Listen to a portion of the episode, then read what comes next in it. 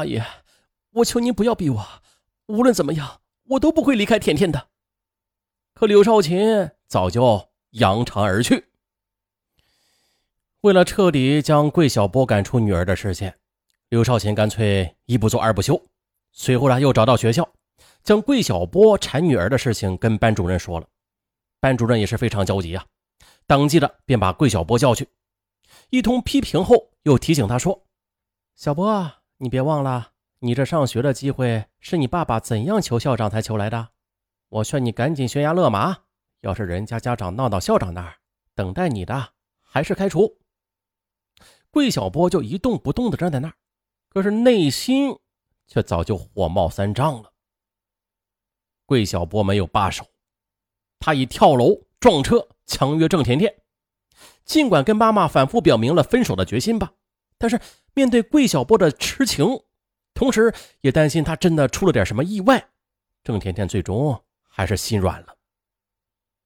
一天夜里，柳少琴没有按时接到女儿，当他在学校外的花园旁边找到跟桂小波在一起的女儿时，冲上去狠狠的又扇了桂小波两记耳光，拉着女儿就走。此时，他对女儿看管的是更严了，每天几乎是全程陪同，就连周末也不准女儿单独出门。不过，这女儿在学校期间的，他毕竟是没有办法监控，便悄悄的请女儿的两个同学吃了饭，请他们做自己的眼线，一旦发现问题，立刻的要报告他。为了让女儿无暇他顾。刘少琴就把他每天的学习都安排的满满的。二零一一年暑假，高三前夕，学习任务已经很重了。刘少琴还是给女儿报了绘画培训班。尽管戒备森严，可桂小波却没有死心，仍然是想方设法的跟踪郑甜甜。八月七日中午，桂小波顶着酷暑守候在女友的楼下。午饭后的郑甜甜果然背着画板出来了，啊！他大喜过望，立刻跑上去拉着郑甜甜就跑出巷子。甜甜，陪我吃一顿饭好吗？我想通了，既然我爱你，那么我就要让你过得好，不能影响你的学习。我决定了，尊重你妈妈的意见，今后不再打扰你了。啊！面对这个不是要求的要求，郑甜甜当即的就答应了。可是没曾想的，这顿饭。却让桂小波越吃越不忍分手了，因为啊，以他的成绩，一旦分手，大约就是永远的分手了。饭后的桂小波把郑甜甜送到绘画培训班之后的，自己又返回了郑家，他要找柳少琴谈判，做一次最后的努力。当日，柳少琴去参加一个亲戚的生日聚会，又被大家拉着。打了一会儿牌，一直到了晚上九点才回家。而此间呢，桂小波上楼发现没人在家，便在楼下的花台边等。当他尾随着柳少琴进到家里时，柳少琴吓得差点要叫了起来：“阿姨，你别误会啊，我是真心喜欢甜甜的，请您不要反对我和她交往好不好？我发誓，我不会影响她学习的。还有啊，我也会努力学习。”争取，哎呀哈！居然上门来纠缠，柳少琴怒发冲冠。行了，你有什么资格跟我甜甜谈恋爱呀？啊，你能给她什么幸福和未来呀？你还要不要脸了？柳少琴一边吼一边将桂小波往外这么推，他强硬的态度，终于是激怒了桂小波。阿姨，你答应也好，不答应也好，反正我们在一起定了。为了彻底击垮柳少琴，他随即就瞎编道：“不瞒您说的，我和甜甜已经在一起了，该发生的事情都发生了，生米已经煮成熟饭了，你自己看着办吧。”你，你把我女儿怎么了？你这王八蛋！柳少琴闻言已经失去理智了。我女儿还不到十九岁呢，你这个流氓，我要告你强奸！他随即就拿起电话要报警。情急之下，桂小波就上前抓住电话，试图阻止。柳少琴则用力的拽住他的衣领，两人随即的就撕扯起来。桂小波被勒得有些喘不过气来，便随手又抓起茶几上的水果刀，威胁道：“阿姨，你要是敢报警的话，就别想活了。你这小毛孩子，你你以为你拿把刀就能吓住我是吧？今天不把你送到公安局，我就不姓刘，好吗？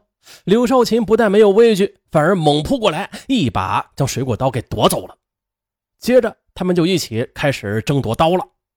因为桂小波抓的是刀刃一端，由此这右手便被划得鲜血直流，鲜红的血，顿时的令桂小波就失去了理智。最终，他用力的夺过尖刀，并且朝着柳少琴一阵乱刺。见柳少琴倒在血泊中，桂小波终于停了下来。稍微的清醒之后的，他又找来封口胶，把柳少琴的手脚又捆绑在一块拖到卧室的衣柜里边塞了进去，并且将死者身上的项链、耳环又取下。此时啊，他还想最后见郑甜甜一面，于是。便跑到楼顶上躲了起来。过了不久之后的桂小波就听到郑甜甜回来开门的声音，他迅速跑过来，一把将郑甜甜推进屋里。见屋里到处是血迹，郑甜甜尖叫起来：“我妈呢？我妈妈在哪里啊？你把她怎么样了？”桂小波骗他说：“这血呀，是我手上伤口流出来的啊！为我们的事儿，你妈跟我吵，被我用木棍打晕了。”正在此时，郑甜甜的舅妈和表妹也闯了进来，因为他们打柳少琴的电话一直没有人接，因为担心，这才赶了过来。于是呢，他们就循着客厅到卧室的血迹，很快，他们就在衣柜里发现了柳少琴的尸体，并且报了警。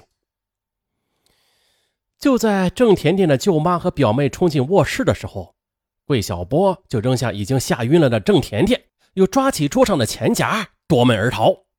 接到报警之后，重庆市长寿区公安局立刻成立专案组。为了防止罪犯嫌疑人逃离长寿，于是警方当即的对各个路口设卡布控。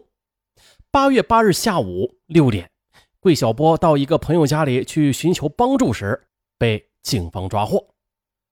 事后的桂小波也是十分后悔的交代说：“我当时只是想吓唬吓唬阿姨的，我没有想到她会有那么强烈的反应。”我和郑甜甜的只有拉过手或亲过吻的，我真的没有想杀死他的。我当时只是太怕他报警，报警之后的，我想啊，我就会读不成书了。啊，这学校已经开学半个月了，可是郑甜甜呢，她却没有返校念书。一场早恋让母亲丢掉了性命，深深的自责。让他整日把自己关在家里，以泪洗面，不愿跟任何人接触。好啊，那这个案子基本上就是这样。这确实的，是一个令人痛心的结局啊。而造成这个悲剧的凶手，看起来是女儿的男友桂小波，是吧？那其实作为母亲的柳少琴，又何尝没有责任呢？啊，说到这儿啊，又想起一个，这心理学上有一个叫有一个重要的原理，嗯，叫自我实现预言，也叫自证预言。它的意思大概就是，这预测本身恰恰却可以促成被预测事件的发生。啊，这样说可能有许多听友不明白，那就是如果嗯不曾被预测过，这样的事件也许根本就不会发生。他用他用咱们中国的一句俗语来说，就是啊，这心想事成嘛。还有一句就是越怕什么越来什么。那就像本案中的母亲是因为自己早恋失去了读大学的机会，于是便对女儿的早恋过分的去担心。所以啊，就像咱们前面说的，呃，他已经先对女儿的未来有了一个糟糕的预测了。那有了这个预测，他自然呢就对女儿失去了应有的信任。为了防止担心的事情发生吧，他不仅是放弃了自己的生意，对女儿是全天候的盯人，还亲自出面找到学校，并且多次当面警告和羞辱女儿的男友。这些过激的做法，不仅是破坏了他与女儿的亲子关系吧，还激化了他和桂小波的矛盾。终于呢，让这场本可以自生自灭的恋情，变成了一场悲剧。这就是十五岁的孩子已经进入青春期了啊！那开始对异性感兴趣，那是很自然不过的事这就是大自然的规律嘛。而且恰恰的在此时啊，有些家长就担心孩子的学业，啊，每一个家长都不希望看到自己的孩子过于的深刻的陷入一场早恋，是吧？那么作为咱们父母又该怎么做呀？嗯，首先是要接纳自己青春期的孩子对异性感兴趣的事实。咱们大家不妨就对孩子这么说啊，这说明啊，你长大了。我在你这样的年纪也喜欢过班里的异性的，那这会让孩子愿意对你敞开自己，而不是对你藏着掖着。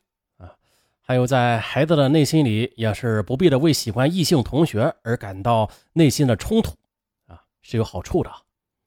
那咱们把话说的再透彻一点，其实真正分解孩子精力、影响孩子学习的，他不是对异性同学的喜欢，而是。内心的冲突，这种冲突啊，就会让孩子胡思乱想，影响他的注意力和精力。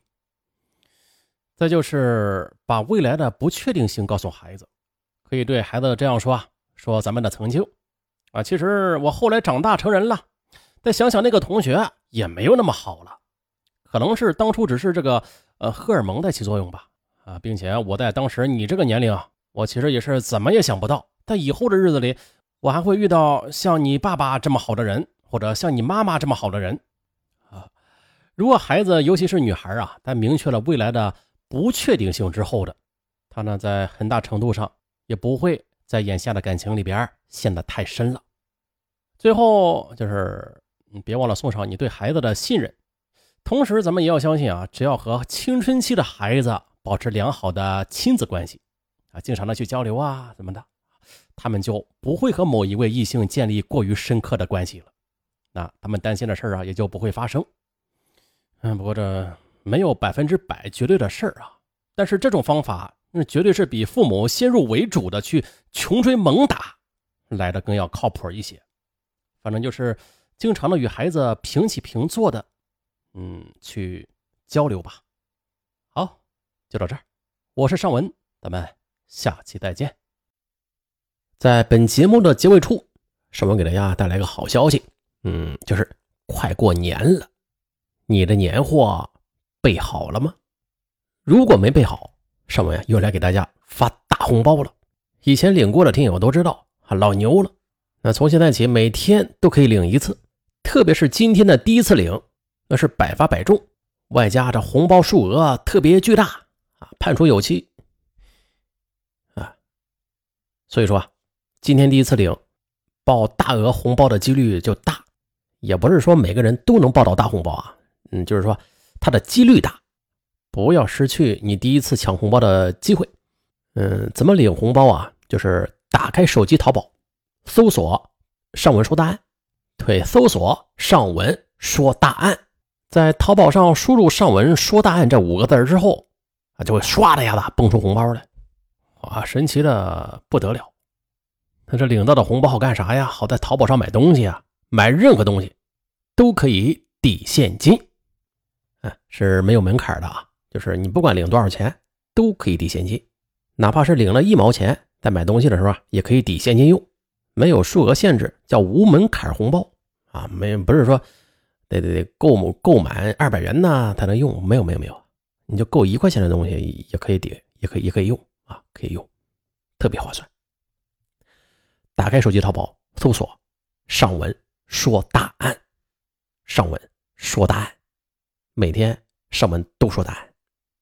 呃，就这样，大家打开淘宝，打开手机淘宝去搜一下试试。对了，对，忘了提醒大家，这段语音呢是上文后来嗯插播进来的啊，插播进来的。只要大家能听到这段语音，就能搜出红包。等搜不到了，上文就把这段语音给截去了，大家就听不到了啊。一次没搜过的，去尝试一下，老刺激了。以前搜过的也去搜搜看看，这今年是不是比去年的红包要大呀？好，就这样，打开手机淘宝搜索“上文说答案”。